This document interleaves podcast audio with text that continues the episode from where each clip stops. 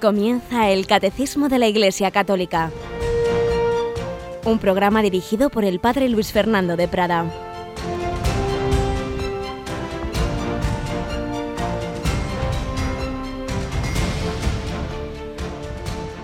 Alabados sean Jesús y María. Un cordialísimo saludo, querida familia de Radio María. Un día más aquí estamos para profundizar en este regalo que nos hizo la Iglesia a través del Santo Padre Juan Pablo II, el Catecismo de la Iglesia Católica.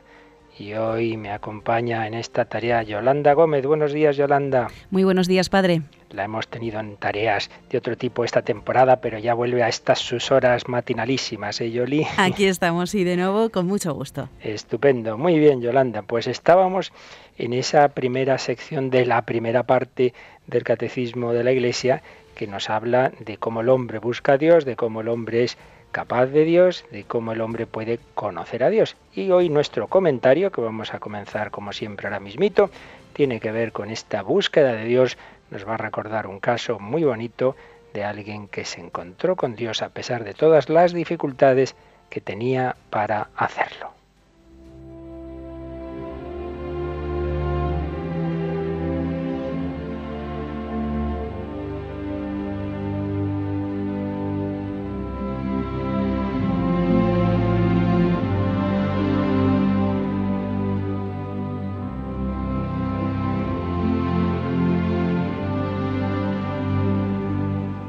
Hablamos hoy de una mujer rusa, Tatiana Goricheva.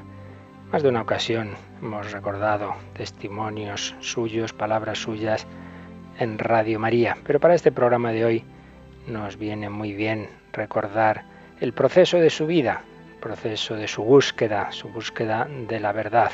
Tatiana nació en la ciudad que entonces llamaba Leningrado en 1947. Una mujer muy inteligente Tuvo cargos en el Partido Comunista Soviético, estudió filosofía y radiotecnia, pero pronto se le fueron cayendo esas ideas, se fue dando cuenta de la endeblez de la ideología marxista y tuvo un largo proceso que luego resumiremos brevemente, con el cual, al final del cual, con 26 años tuvo una experiencia inesperada, una experiencia, podemos decir, claramente mística, y se convirtió al cristianismo.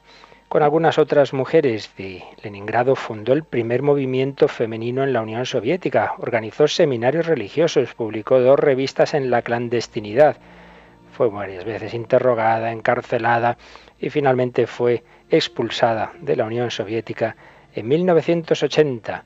Se fue a vivir a París. Una mujer cuyos libros se difundieron mucho en aquellos años 80.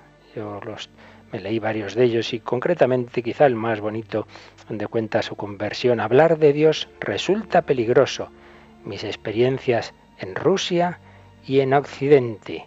Hablar de Dios resulta peligroso, con un doble sentido. Por un lado, porque era peligroso en la Unión Soviética, la religión era perseguida, pero también por otro lado resulta peligroso porque implica el cambio de nuestra vida, implica reacciones a nuestro alrededor también en nuestro occidente, en el que no existe esa persecución violenta, pero existen otras formas de ataque a la religión, a la fe, existe la incomprensión que todos tantas veces experimentamos.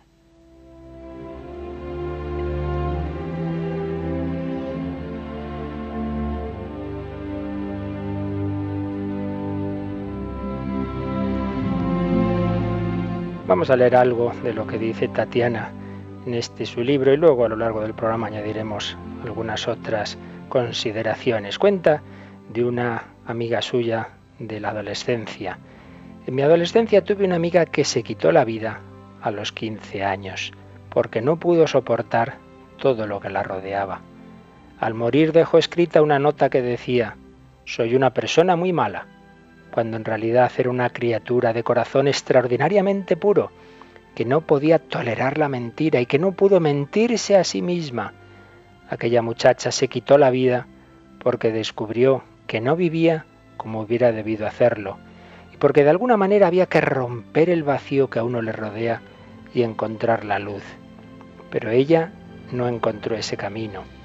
Mi amiga era una persona demasiado profunda y extraordinariamente consciente para su edad y comprendió que también ella tenía en todo una responsabilidad y una culpa. Hoy, años después de su muerte, yo puedo expresarlo en un lenguaje cristiano. Mi amiga había descubierto su condición de pecadora. Había descubierto una verdad fundamental, a saber, que el hombre es débil e imperfecto, pero no descubrió la otra verdad que aún es más importante, que Dios puede salvar al hombre, arrancarlo de su condición de caído y sacarlo de las tinieblas más impenetrables. De esa esperanza nadie le había dicho nada y murió oprimida por la desesperación. Pues sin duda habrá muchas personas así que experimentan la limitación, que experimentan la culpa y a las que nadie les ha anunciado esa buena noticia que Tatiana sí pudo encontrar, pero otros no. Por eso es nuestra responsabilidad, responsabilidad anunciar a todos la buena noticia del amor de Dios, la buena noticia de la misericordia más fuerte que todo el mal y que todos nuestros pecados.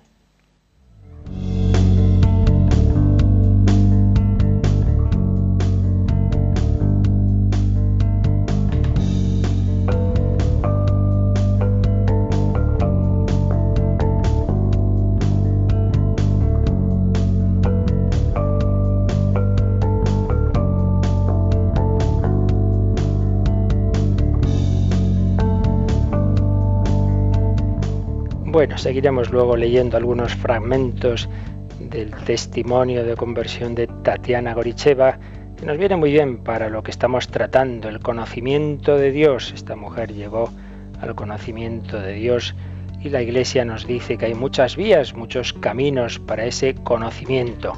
Hemos estado viendo en las semanas pasadas esos caminos de la razón humana que reflexiona sobre el mundo, que reflexiona sobre el hombre y que llega en lógica natural a la conclusión de que hay un Dios creador, inteligente, ser necesario, principio y fin de todo. Y estábamos viendo cómo entiende la Iglesia ese conocimiento de Dios. Veíamos que por un lado, número 36 del Catecismo, la Iglesia defiende, partiendo de la propia Sagrada Escritura y tal como definió el Concilio Vaticano I, la Iglesia mantiene que la razón humana de suyo, de por sí, tiene capacidad para conocer a Dios como principio y fin de todas las cosas creadas. Si el hombre razona bien, ese razonamiento natural, como el de tantos filósofos y tantas personas, simplemente en su razonamiento espontáneo, llega a la conclusión de que igual que el cuadro lo ha pintado un pintor y que el ordenador lo ha diseñado un ingeniero, llega a la conclusión de que al hombre y al mundo lo ha creado un ingeniero, un pintor infinitamente inteligente, que es Dios nuestro Señor punto 36. La razón humana tiene esa capacidad. Pero punto 37. Lo que es así en teoría, en la práctica se hace difícil.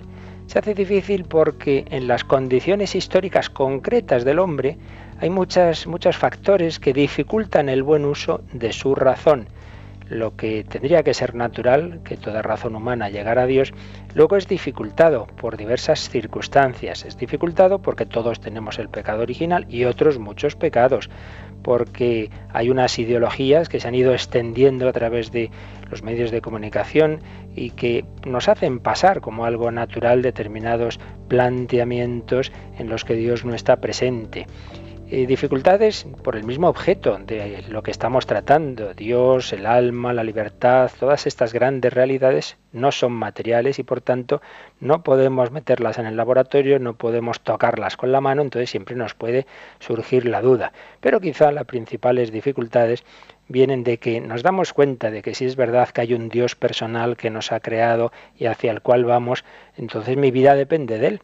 Y entonces Él me puede decir qué es lo que debo hacer y lo que no y no puedo ser mi propio Dios, no puedo hacer con mi vida lo que me dé la gana.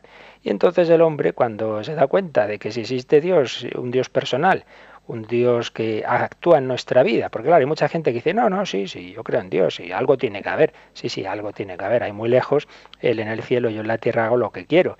es un Dios que no es Dios, es simplemente una idea, pero una idea que no afecta a mi vida. Y ojo, que esto puede pasarnos a personas eh, teóricamente católicas y creyentes, pero que realmente no cuentan con Dios. Hay un ateísmo práctico también, ¿eh? que uno puede tener una teoría de que cree en Dios, pero luego en el día a día y en sus decisiones no cuenta con él para nada, con lo cual en la práctica viene a ser prácticamente como, como si uno fuera ateo, el ateísmo práctico. Pues esta es la principal dificultad para muchos. No llegan a la fe en Dios porque no les interesa, no les interesa que exista. Por eso el número 37 del Catecismo que ayer leíamos tiene una cita larga de la encíclica mm, Humani Generis del Papa Pío XII que terminaba esa cita con esta frase. En semejantes materias, los hombres, en estas materias de tipo religioso, se persuaden fácilmente de que son falsas, o al menos dudosas, las cosas que no quisieran que fueran verdaderas. No me interesa que sea verdad que Dios ha entrado en la historia, no me interesa que sea verdad que Jesucristo es Dios y que me puede exigir mi vida, entonces me persuado fácilmente de que, bueno, bueno, eso a saber, eh, a saber. No está claro, es dudoso, es dudoso. Bueno, así hay, hay gente atea muy inteligente, claro, a saber, a saber si está tan claro, ¿no? Lo que no nos interesa que sea verdadero, pues fácilmente dudamos de ello. Por tanto, ¿La razón humana tiene capacidad para llegar a Dios? Sí, pero en la práctica hay dificultades de diverso tipo, de diverso orden, que lo ponen complicadillo muchas veces y en nuestro mundo de hoy más que nunca. Es, tremendo pensar que realmente el ateísmo siempre ha sido una excepción en la historia de las civilizaciones. Todas las civilizaciones han sido religiosas, todas, todas las, las grandes culturas, pues la religión ha estado en el centro. De hecho, de hecho, los estudios de las civilizaciones hacen ver que generalmente lo que configura una gran civilización y una gran cultura es su religión, que es el, que, cómo se puede señalar, digamos, que, cómo, es la India, pues eh, tienes que entrar en entender sus religiones y la China y, el, y así, pues, no digamos Arabia, pues es que no entiendes nada de Arabia sin el Islam. Las grandes mm, culturas están configuradas por su religión y por supuesto Europa, por mucho que reniegue y apostate de su cristianismo, es que no puedes dar medio paso en Europa sin encontrarte la raíz de la fe cristiana en toda su cultura, que es que es lo más grande de, la, de la arquitectura europea, las catedrales. ¿Qué son las catedrales?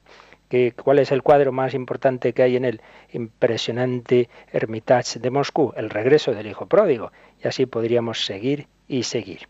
Sin embargo, eh, como decimos, hoy día hay estas dificultades en, en, una cultura en que se han ido extendiendo por los planteamientos ateos. Y por ello vamos, Yolanda, al número 38. Por esto el hombre necesita ser iluminado por la revelación de Dios, no solamente acerca de lo que supera su entendimiento, sino también sobre las verdades religiosas y morales que de suyo no son inaccesibles a la razón, a fin de que puedan ser, en el estado actual del género humano, conocidas de todos sin dificultad, con una certeza firme y sin mezcla de error.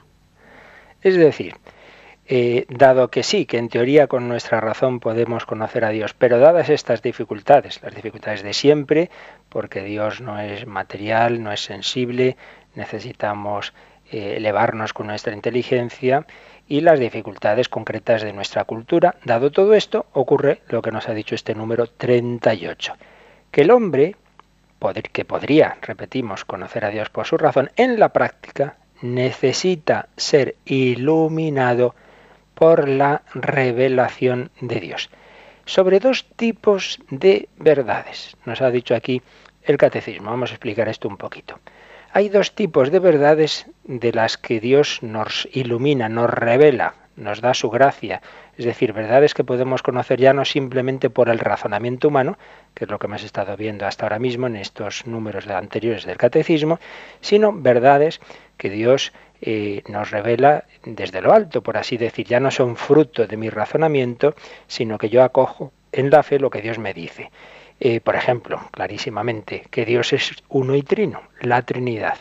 La razón humana, la razón humana no tiene esa capacidad simplemente por su razonamiento partiendo de las criaturas de concluir que Dios es trino. Y de hecho, hasta que no nos lo reveló Jesucristo, pues no aparecía esa Trinidad en ninguna parte. Simplemente se llegaba a la conclusión de que había un único Dios, pero no de que es trino. Entonces, ese tipo de verdades sobre cómo es Dios en sí mismo, su Trinidad, cómo es la vida eterna, por supuesto, pues todo lo que ya serían los sacramentos, etcétera, etcétera, todas esas verdades únicamente las podemos conocer por la revelación de Dios. Pero además, además de esas verdades que superan totalmente nuestro entendimiento, además Dios también nos ha revelado, Dios también nos ha hablado de esas otras verdades religiosas y morales que podemos llegar a ellas por la razón, podemos llegar en teoría por ellas a ellas por la razón, pero que como hemos dicho, en el estado actual del género humano,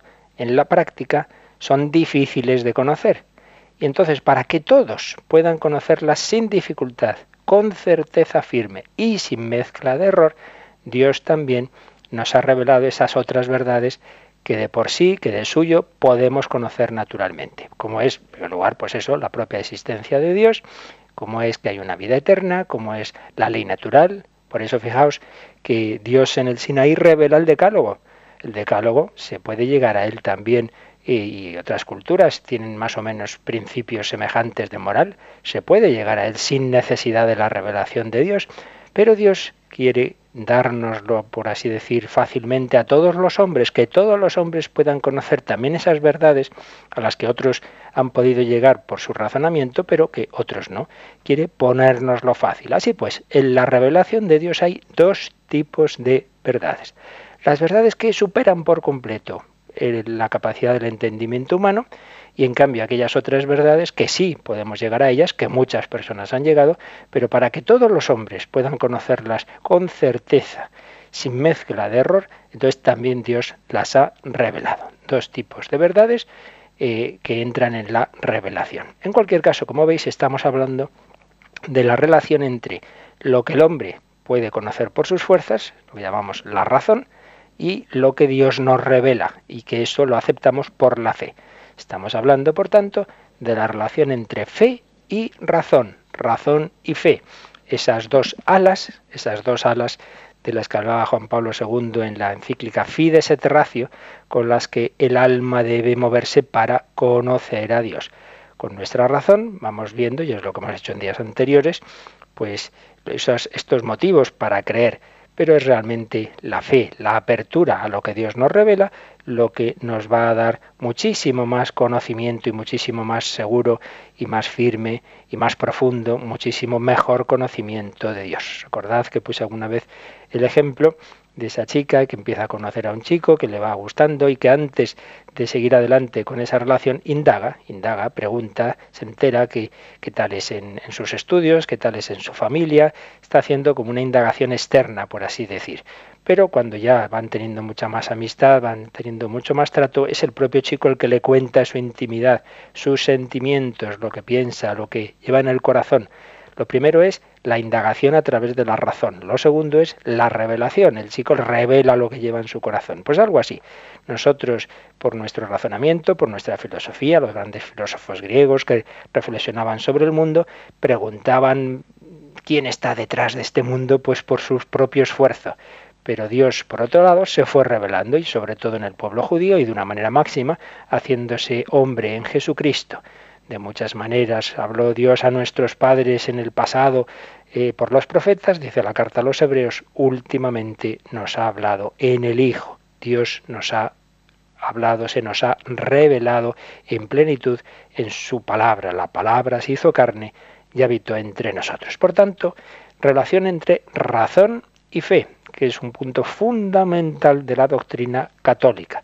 Como ayer mencionábamos, muchas otras religiones, muchas tradiciones religiosas prescinden de la razón y dicen, bueno, bueno, esto de la razón está o corrompido o Dios no es inaccesible a la razón y simplemente hay que creer. Pues no, nosotros no decimos eso. Si uno se cree que es muy creyente por rechazar la razón, que sepa que está precisamente saliéndose de la fe católica. Por ello, mm, tenemos siempre que conjugar esta, estas dos, estos dos caminos de la fe y de la razón. En este libro, que resume extraordinariamente el magisterio de la Iglesia, que citamos en los programas introductorios al Catecismo, La fe de la Iglesia Católica, del ya fallecido padre jesuita Justo Collantes, la introducción que hace al capítulo que trata de, fe y razón precisamente, nos hace una esquemita que voy a recordar, resumir ahora brevemente, de, de esta postura de la Iglesia y de los errores que se apartan de ella. en lo que se refiere a esto de razón y fe. Por un lado, por un lado, las verdades, las verdades de Dios, las verdades que Dios nos revela, eh, no son de una evidencia tal que digamos el hombre tiene, tiene que aceptarlas ciegamente, algo así como dos y dos son cuatro, pues claro, mi inteligencia tiene que aceptar eso, no tiene libertad para decir no es verdad, pues no, no puedo negarlo. Pues no es así, no es así. La revelación de Dios no es de una evidencia tal que todo el hombre, todos los hombres tienen que eh, sin más aceptarlas. No, queda un margen de oscuridad, lo cual permite que la fe sea libre, sea libre. Estas verdades no se imponen a la inteligencia por su propia evidencia intrínseca, sino por el acto de confianza que le damos a Dios. No entiendo esto de que Dios es trino, no entiendo que lo que parece pan en realidad es el cuerpo de Cristo, me fío de ti, Señor. Queda pues un margen amplio en el que la voluntad, ayudada por la gracia, puede libremente entregarse a Dios, puede fiarse de Dios. Por un lado, pues, la fe es libre. Pero por otro lado, esto no quiere decir que la fe sea un movimiento ciego de la voluntad. Creo porque es absurdo. Decía Tertuliano que en esto no tenía las cosas muy claras. No, no, no es verdad. Dios al revelar eh, revela, se revela a un hombre al que él ha hecho racional y por tanto es lógico que ese salto de fiarnos de Dios, ese salto en la oscuridad, que está muy bien, que tiene que ser así, pero que sea libre, pero que también sea razonable, razonable. Por ello es normal que el hombre se asegure de que tiene motivos razonables para aceptar lo que se presenta como revelación de Dios. Pues claro, puede venir mucha gente y de hecho viene. Para empezar, pues el propio profeta Mahoma dice, no, no, Dios me ha hablado a mí. Bueno, pues entonces tenemos que ver qué motivos hay, qué razones tenemos, cuáles son los motivos de credibilidad de una religión, de otra, del hinduismo, etcétera. Esto lo hemos tratado en otros momentos, en otros programas y también aquí lo iremos haciendo, pero ahora simplemente quedémonos con esto, ¿no? Que claro que hay que usar la razón. El hombre tiene que ver esos motivos de credibilidad. Esto se estudia en la teología, eh, se llamaba antiguamente más bien apologética, hoy día teología fundamental, teodicea, en fin, según el, planteamiento. Y esos motivos o preámbulos de la fe eh, pueden y deben ser descubiertos por la razón humana. Pues es lo que hemos hecho comentando los números anteriores del catecismo. Por ello, la fe, por un lado, es libre, no es una evidencia, pero por otro lado es razonable y es verdaderamente humana. Fe y razón. Y de este juego entre la fe y la razón se pueden apartar pues los diversos extremos. Por un lado el racionalismo, que le da demasiada fuerza a la razón, que piensa que solo el único, la única fuente del conocimiento humano es lo que yo entiendo como razonable, lo que entra en mi cabeza. No entra en mi cabeza que Dios sea uno y trino, lo rechazo. Oiga, su cabeza usted no es la fuente de la realidad, ¿no? Pues no pretenda meter la realidad y no pretenda meter al Dios infinito en su pequeña cabecita. El racionalista no podrá concebir la revelación como una intervención divina exterior al hombre. Eso le supera a él, entonces él, cree que solo será verdad lo que salga de su razón. A lo sumo dirá que se trata de una intuición humana, lo que Dios nos dice, a la cual responde la fe como una actitud existencial de la vida. Y los dogmas de fe desde este planteamiento no se aceptan como realidades objetivas, exteriores al sujeto, sino como expresiones poéticas de la realidad, la línea de Hegel, o como sentimientos religiosos expresados en fórmulas, la que fue la corriente modernista de la que hablamos en programas introductorios al catecismo. Sería rechazar que realmente lo que Dios, Dios nos pueda dar verdades objetivas, objetivas. Propiamente no, es, no habría revelación, no habría revelación, solo existiría la razón y, un sentimiento religioso. Esto lo vemos hoy día en, en esas tendencias racionalistas, en la valoración que se hace del elemento subjetivo de la fe y en negar o reducir los contenidos intelectuales de los dogmas. Bueno, los dogmas de fe más o menos, sí, nos, nos, dan una orientación de cómo son las cosas, pero hombre, no hay que tomarlos al pie de la letra. Se piensa que la fe no es darnos unas verdades, sino simplemente una actitud existencial, una postura ante la vida. Bien, esto va por la línea del racionalismo, pero quizá está más extendido todavía hoy día el extremo contrario, la desconfianza en la razón humana a la que se, juzga incapaz de demostrar los preámbulos de la fe. No, no podemos demostrar que existe Dios, no podemos demostrar que, es fiable el Evangelio, que es fiable Jesucristo, etcétera, etcétera. No hay que usar la razón. Esto se dio ya en la Reforma Protestante. Lutero era muy enemigo de la razón humana porque pensaba que estaba corrompida por el pecado original. Y entonces en los primeros reformadores protestantes, pues desaparece esa teología natural, esa teodicea, esa apologética. Se, fe, se cree porque se cree. La fe está desprovista de apoyo racional. Entonces del racionalismo nos vamos al fideísmo. La única justificación de la fe es la fe misma. No hay razones que justifiquen la fe. O al llamado tradicionalismo en el sentido de que solo se acepta lo, lo que viene por la tradición de la revelación se acepta la revelación por la propia revelación, pero no hay razones que nos que hagan razonable, valga la redundancia, aceptar que esta revelación viene de Dios. Esto es lo que vemos hoy día, eh, este fideísmo, en todas estas actitudes de desconfianza hacia los razonamientos. Y dice, bueno, bueno, no, no hay manera de usar bien nuestra razón. Pues la Iglesia no acepta ni el racionalismo, pensar que nuestra razón es la única fuente de la verdad, ni el fideísmo, pensar que la razón no tiene ningún papel. No es verdad. La razón tiene capacidad para conocer la existencia de Dios y para ver que es razonable aceptar la revelación de Dios, la revelación que nos ha hecho en el Antiguo Testamento y sobre todo en Jesucristo.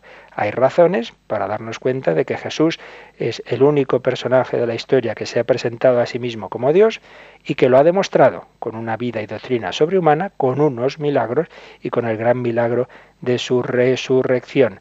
Esto no está en otros lugares. Tú le, preguntaban a Mahoma, ¿hay milagros? Él decía, no, no, yo no hago milagros, eso, eso es solo Dios. Y en cambio Jesús dice, si no me creéis a mí, creed a las obras. En fin, esto ya lo veremos en su momento. La razón humana tiene capacidad para ver que hay, que es razonable aceptar la revelación. Ahora bien, como decimos, siempre queda ese margen de oscuridad también porque no es una evidencia. Dios no nos quita la libertad ante el milagro de Lázaro, la resurrección de Lázaro, Muchos creyeron y otros, en cambio, rechazaron a Jesús y decidieron matarlo. Por tanto, la razón tiene su papel, tiene su importancia, pero la razón llega a un umbral donde ya lo que tiene que hacer es pues simplemente pedir ayuda a Dios, Señor, ilumíname, muéstrame la verdad, porque solo con el uso de nuestra razón no vamos a llegar a la fe. Hemos usado varias veces en programas anteriores fragmentos de esa película Contact en la que una chica que desde pequeñita siempre se ha preguntado qué había en el universo, si habría otros seres, eh, que luego se hace una gran eh, científica, una gran astrofísica, y es amiga de, un, de, un, hombre religioso, y entonces tienen esos diálogos que podríamos decir entre la razón y la fe, hemos oído varios de esos diálogos. Ella como científica rechaza lo que, lo que no venga simplemente por, su, por, por el uso de la razón, pero bueno, hay una ficción en la película, lógicamente, en la cual pues al final hay una especie de expedición espacial hacia otra dimensión y resulta que, que, en esa expedición se encuentra en el más allá, ni más ni menos que con su padre que había fallecido años antes, fin, tiene una experiencia de otra dimensión. Y vuelve a la Tierra y entonces ella lo cuenta y claro, nadie lo cree no tiene pruebas. Entonces hay como una gran comisión de investigación y en esa comisión se oye este diálogo entre esta mujer que hasta ese momento rechazaba todo lo que superaba su pura investigación científica y, que ahora en cambio da un testimonio que, que son los demás ahora los que no lo creen. Vamos a escuchar el diálogo porque nos puede iluminar en este tema que estamos tratando de la razón, la relación, perdón, entre la razón y la fe. Doctora, dígame, ¿conoce usted ese principio científico llamado la navaja de Ockham? Sí. Significa que en igualdad de condiciones, la explicación más simple suele ser la verdadera. Doctora Arroway, viene a nosotros sin ninguna prueba, sin documentación, sin artefactos solo con una historia que lo menos que puede decirse es que cuesta creer. Se ha gastado más de medio billón de dólares. Se han perdido docenas de vidas. Va a decirnos simplemente que debemos tomar lo que dice como un acto de fe. Si es posible que no ocurriera, sí. Como científica debo admitirlo, tengo que reconocerlo. Un momento, a ver si lo entiendo. ¿Admite que no puede aportar la menor prueba material que apoye esa historia? Sí. Admite que todo pudo ser una alucinación, ¿no es así? Sí. Admite que si estuviera en nuestra posición respondería exactamente con igual incredulidad y escepticismo. Sí. Entonces, ¿por qué no retira su testimonio y admite que ese viaje al centro de la galaxia en realidad nunca se produjo? Porque no puedo. ¿Qué historia? Yo tuve una experiencia que... No puedo probarlo, ni siquiera puedo explicarlo, pero todo lo que yo sé como ser humano, todo lo que soy, me dice que, que fue real. Recibí un don maravilloso, algo que me cambió para siempre. Una visión del universo que nos dice, sin la menor duda, lo diminutos e insignificantes y lo raros y preciosos que somos. Una visión que nos dice que pertenecemos a algo más grande que nosotros mismos, que no estamos solos, que ninguno de nosotros lo está.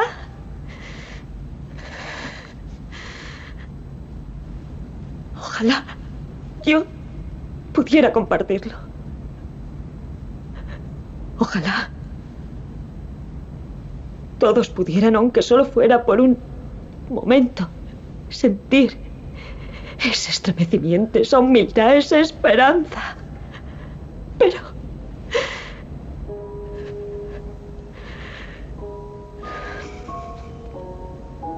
Ese continúa siendo mi deseo.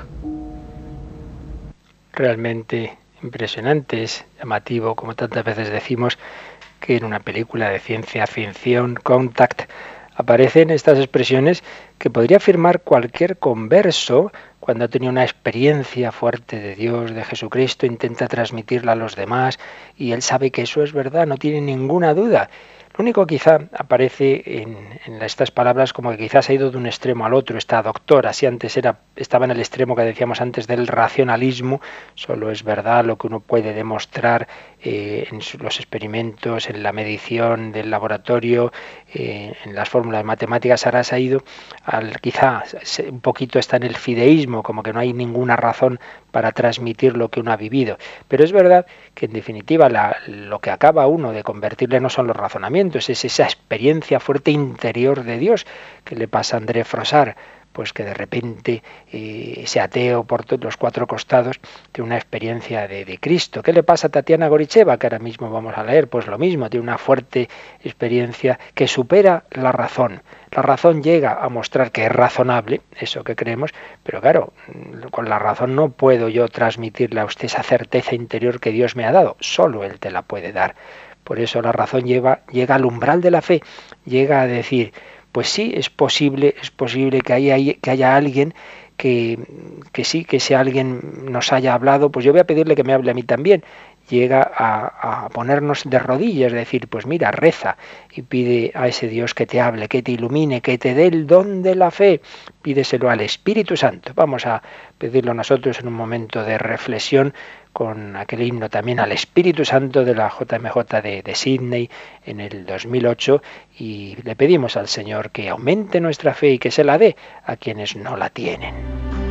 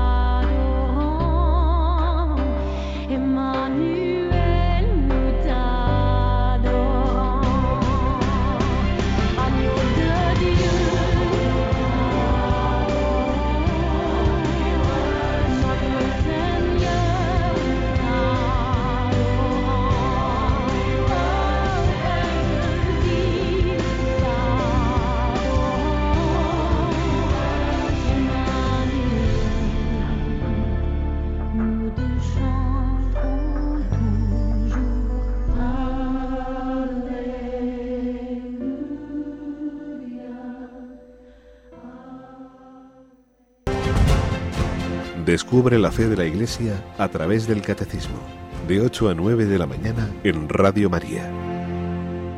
La fe de la Iglesia, el don que Dios quiere darnos, pero que nos da una naturaleza que la ha creado como racional, razón y fe, la razón que abre nuestra mente, nuestra alma a la revelación de Dios, la fe que acepta esa revelación. Pues estábamos contando eh, ese testimonio de esta mujer que educada en el ateísmo, Tatiana Goricheva, luego primero fue marxista, pronto se le cayó esa ideología, vio que, que no respondía en absoluto ni a la razón ni al corazón, y el siguiente paso fue que se hizo existencialista y decía eh, cuenta en, en, hablar de Dios resulta peligroso. Nuestra liberación, habla de ella y de sus compañeros, amigos, empezó con el descubrimiento del pensamiento occidental libre. Sartre dice, el hombre no es una esencia, el hombre se distingue de una piedra, de una coliflor, únicamente porque no está programado. ¿Con qué gozo rechazábamos nosotros los roles que la sociedad, el sistema nos imponían?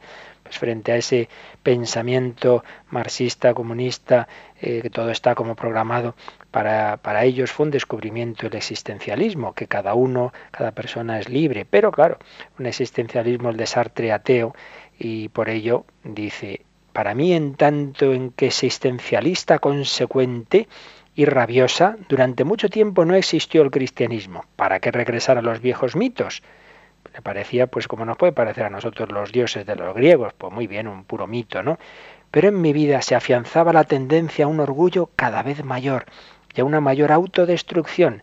Siguiendo la línea de Nietzsche, yo me tenía por una aristócrata espiritual, por una persona fuerte, capaz de dirigir y configurar mi propia vida, gracias en exclusiva a la decisión de mi libre voluntad. Las gentes débiles y vulgares no pueden hacer frente con nada a ese reto y escapan del absurdo y sin sentido de la existencia, refugiándose unos en la familia, otros en la política o en la carrera, o cómo los odiaba a todos. Tenía ese orgullo y despreciaba pues, a toda la gente que le parecía vulgar. Entonces yo aspiraba a una vida íntegra y consecuente. Me sentía filósofa. La verdad amarga, terrible y triste estaba para mí por encima de todo lo otro. Pese a lo cual, mi existencia seguía tan desgarrada y contradictoria como antes. Yo sentía un gusto permanente por el contraste y el absurdo. Dice que por la mañana pues era una alumna brillante y por la noche me mantenía en compañía de marginados, ladrones, alienados, drogadictos, nos emborrachábamos en bodegas y guardillas. No sabíamos cómo salir de aquel círculo infernal y crear vida en lugar de destruirla. Y el siguiente paso, en su búsqueda de la verdad, fue el yoga. Tampoco hallé una salida con mi entusiasmo por las filosofías orientales y por el yoga, al que me dediqué después de las horas de estudio. El yoga me permitió el acceso al mundo de lo absoluto, haciendo que mi ojo espiritual percibiese una nueva dimensión vertical de la existencia y destruyendo mi orgullo intelectual. Pero en realidad el yoga no pudo liberarme de mí misma, Ahora ya no vivía de mis conocimientos, de la cultura, porque sabía que en el hombre subyacen fuerzas abismales e insospechadas. Aprendí a tratar un poco con las energías descubiertas en mí misma. El yoga me enseñaba un energetismo cómodo, es decir, un materialismo.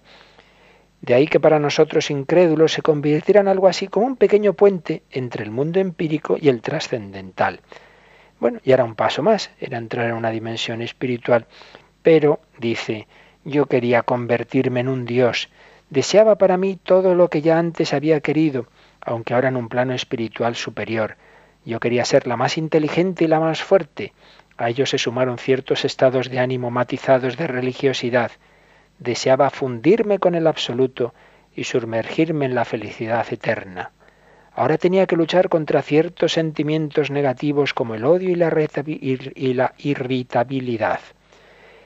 El vacío que desde largo tiempo atrás venía siendo mi sino no estaba aún superado. Al contrario, se hacía cada vez mayor. Me angustiaba ante la locura. Me invadió entonces una melancolía sin límites. Me atormentaban angustias incomprensibles y frías. A mis ojos me estaba volviendo loca. ¿Cuántos de mis amigos de entonces han caído víctimas de ese vacío horroroso y se han suicidado. Otros se han convertido en alcohólicos, algunos están en instituciones para enajenados. Y ahí estaba Tatiana Goricheva a sus 26 años. Primero marxista, luego existencialista, luego entra en el mundo de la yoga, pero no consigue encontrar la paz, la verdad, la felicidad. Y ocurrió lo siguiente. El viento que es el Espíritu Santo sopla donde quiere, otorga vida y resucita a los muertos. ¿Qué me ocurrió entonces? Que nací de nuevo. Y nos cuenta cómo nació de nuevo. Cansada y desilusionada realizaba mis ejercicios de yoga y realizaba, repetía los mantras. Los mantras son como frases que uno tiene que ir repitiendo, que ir eh, profundizando. Y entonces resulta que tenía un libro de yoga que le proponía como mantra, como frase a repetir, una plegaria cristiana que ya nunca había rezado, concretamente el Padre Nuestro. Mi libro de yoga me proponía el Padre Nuestro, justamente la oración que nuestro Señor había enseñado personalmente. Empecé a repetirla mentalmente como un mantra, de un modo inexpresivo y automático. Pero de repente me sentí transformada por completo. Comprendí, no con mi inteligencia ridícula, sino con todo mi ser, que Él existe, Él, el Dios vivo y personal, que me ama a mí y a todas las criaturas, que ha creado el mundo, que se hizo hombre por amor, el Dios crucificado y resucitado. En aquel instante comprendí y capté el misterio del cristianismo, la vida nueva y verdadera. Esa era la redención efectiva y auténtica. En aquel momento todo cambió en mí. No solo di de mano a mis valoraciones e ideales anteriores, sino también a las viejas costumbres. También mi corazón se abrió. Empecé a querer a las personas, pude comprender sus padecimientos, su elevada categoría, su semejanza divina. Inmediatamente después de mi conversión, todas las gentes se me presentaron como admirables habitantes del cielo, y estaba impaciente por hacer el bien y servir a Dios y a los hombres. Qué alegría y qué luz esplendorosa brotó entonces en mi corazón. Qué bonito. Esta mujer que en plena Unión Soviética, con esa educación materialista y que por las fuerzas de su razón no había llegado a la verdad, recibió la revelación de Dios, recibió ese don de la misericordia de Dios y fijaos, lo que en años de esfuerzo, de estudio, de filosofía, de yoga, lo que en todos esos años no había conseguido alcanzar, lo recibe en unos segundos. Y fijaos, en un instante entiende de golpe todo. Conoce que existe Dios, pero el Dios vivo y personal que me ama a mí y a todas las criaturas, que ha creado el mundo, el Dios creador, pero además que se hizo hombre por amor, Jesucristo, el Dios crucificado y resucitado. Pero no solo creyó, digamos, esas verdades, sino que esas verdades transformaron su vida, su corazón. Y esa mujer que antes era egocéntrica y solo se buscaba a sí misma, empieza a amar, empieza a ver a todos como sus hermanos y quiere hacer el bien. Y esto no fue un arrebato que una cosa, bueno, sí, le dio por ahí, oiga, le dio por ahí que por esto se jugó la vida, que por esto perdió el trabajo, que por eso fue encarcelada, que por eso fue expulsada de la entonces Unión Soviética. Entonces eh, ocurre esa expulsión en el año 80 y sigue viviendo Tatiana Goricheva en Occidente, en París, y ha escrito bastantes libros. Una mujer, no hace mucho estuve indagando en internet y vi que sí, que seguía dando conferencias. Una mujer totalmente eh, afianzada en esa fe que Dios le dio, que Dios le iluminó la revelación de Dios, la fe, la fe que se le dio a esa razón que es un caso de lo que veíamos antes en el número 37 del, del catecismo, que aunque de por sí, de, suyo, la razón humana tiene capacidad de conocer a Dios, pues ya vemos esta mujer, por muy inteligente que fuera, no llegó a Dios por la razón. ¿Por qué? Porque luego en la práctica, en las circunstancias actuales de la humanidad, y concretamente en las que ya tuvo, en ese régimen eh, en que se imponía el ateísmo, como de otra manera distinta, está pasando en nuestro occidente teóricamente libre, pero en que nuestros niños y jóvenes tantas veces reciben esos mensajes anticristianos y antirreligiosos en general, pues ella, claro, en la Unión Soviética por todos los poros los recibía, no, no llegó a conocer a Dios por la razón, pero sin embargo Dios tuvo misericordia de ella, recibió el don de la fe. tenemos que pedirlo para nosotros y para los que no conocen al Señor, que puedan recibir ese don de la fe, razón y fe. Dios nos va mostrando a todos la verdad. Luego, claro, hay muchas historias y personales. Hay personas que han llegado, que sí que han ido haciendo ese uso de la razón, que esa razón poco a poco les ha ido descubriendo, les ha ido dando pasos. Por ejemplo, una conversa que, que, hace ese camino distinto al de Tatiana Goricheva fue Edith Stein, otra gran filósofa, una gran filósofa judía, y ella, eh, usando la razón, pues poco a poco fue acercándose a la fe católica hasta que ya el último paso es esa noche en que coge las obras de Santa Teresa, su vida, y vamos, se pasa toda la noche leyendo eh, la vida de Santa Teresa y cierra el libro y dice, esto es la verdad.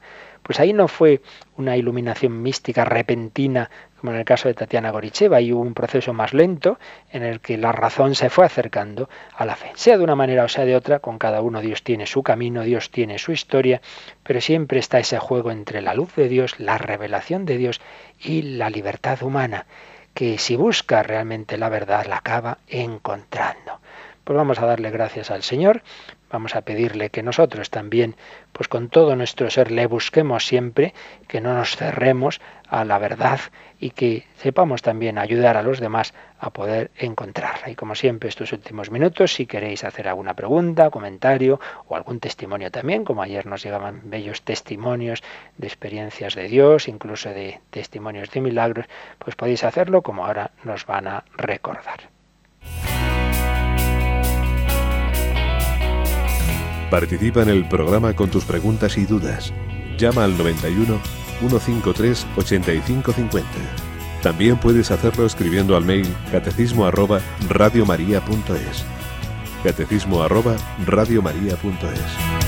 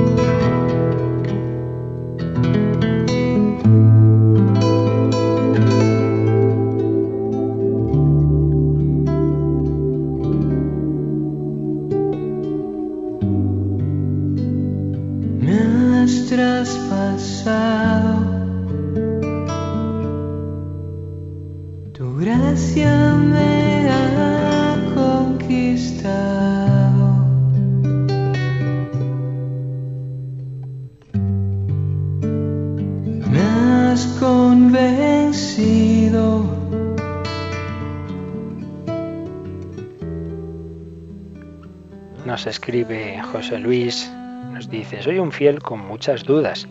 Me formé en un colegio de jesuitas y soy creyente, pero después de viajar por el mundo he visto que existen millones de personas que no lo son o que abrazan otras religiones. ¿Es la nuestra la verdadera y por qué?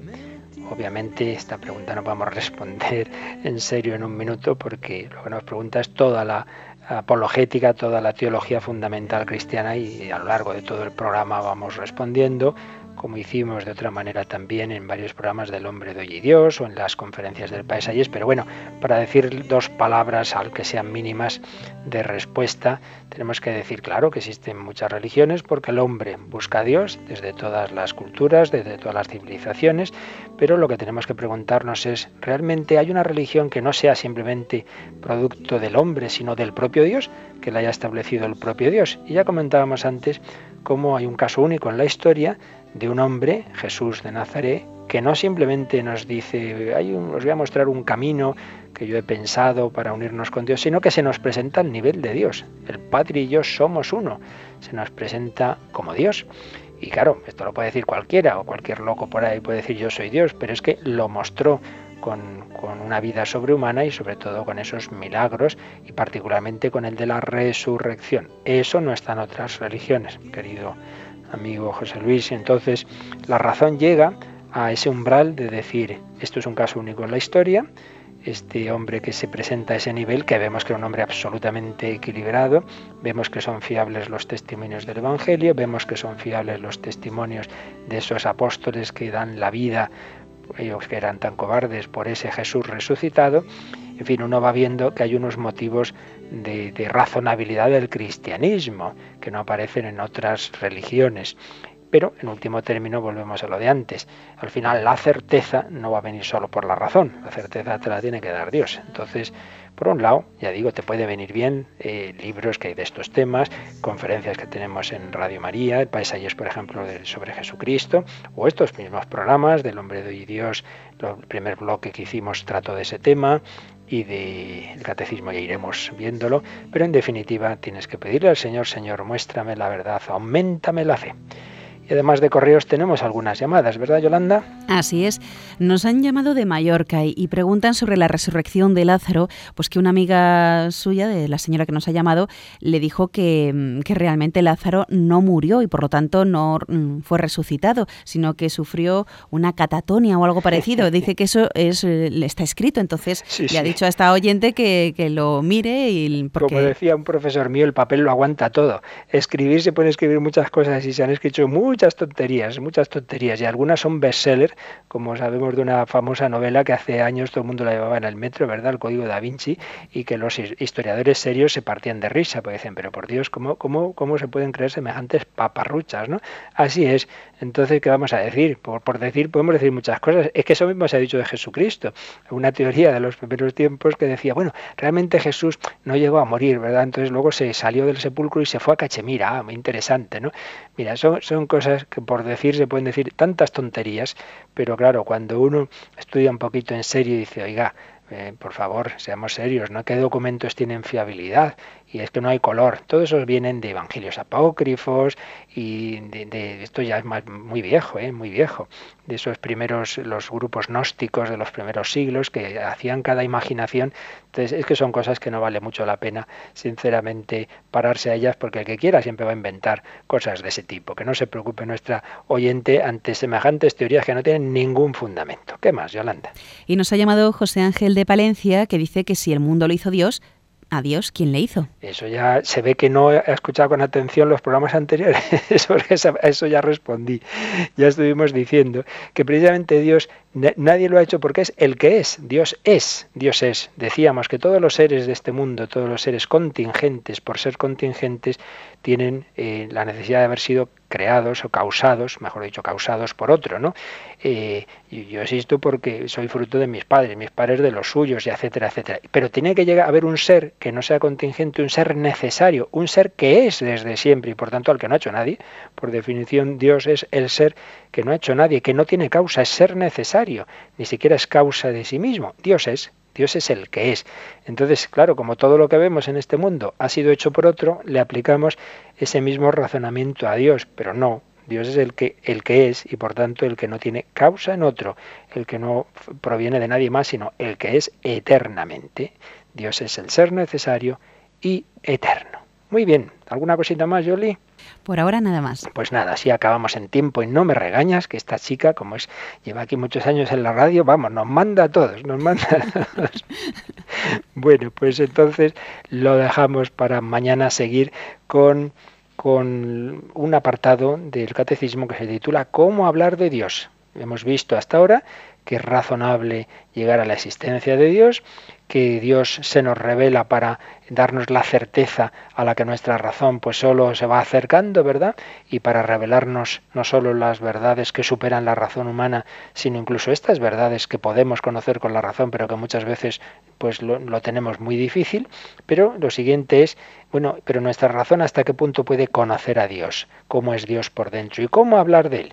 Pues eso lo empezamos a ver mañana. Y a este Dios que nos ha dicho que es uno y trino, le pedimos su bendición, esa bendición de las tres personas divinas que nos aman y que nos dan su gracia para vivir hoy este día en su presencia. La bendición de Dios Todopoderoso, Padre, Hijo y Espíritu Santo, descienda sobre vosotros. Que paséis buen día y hasta mañana, si Dios quiere.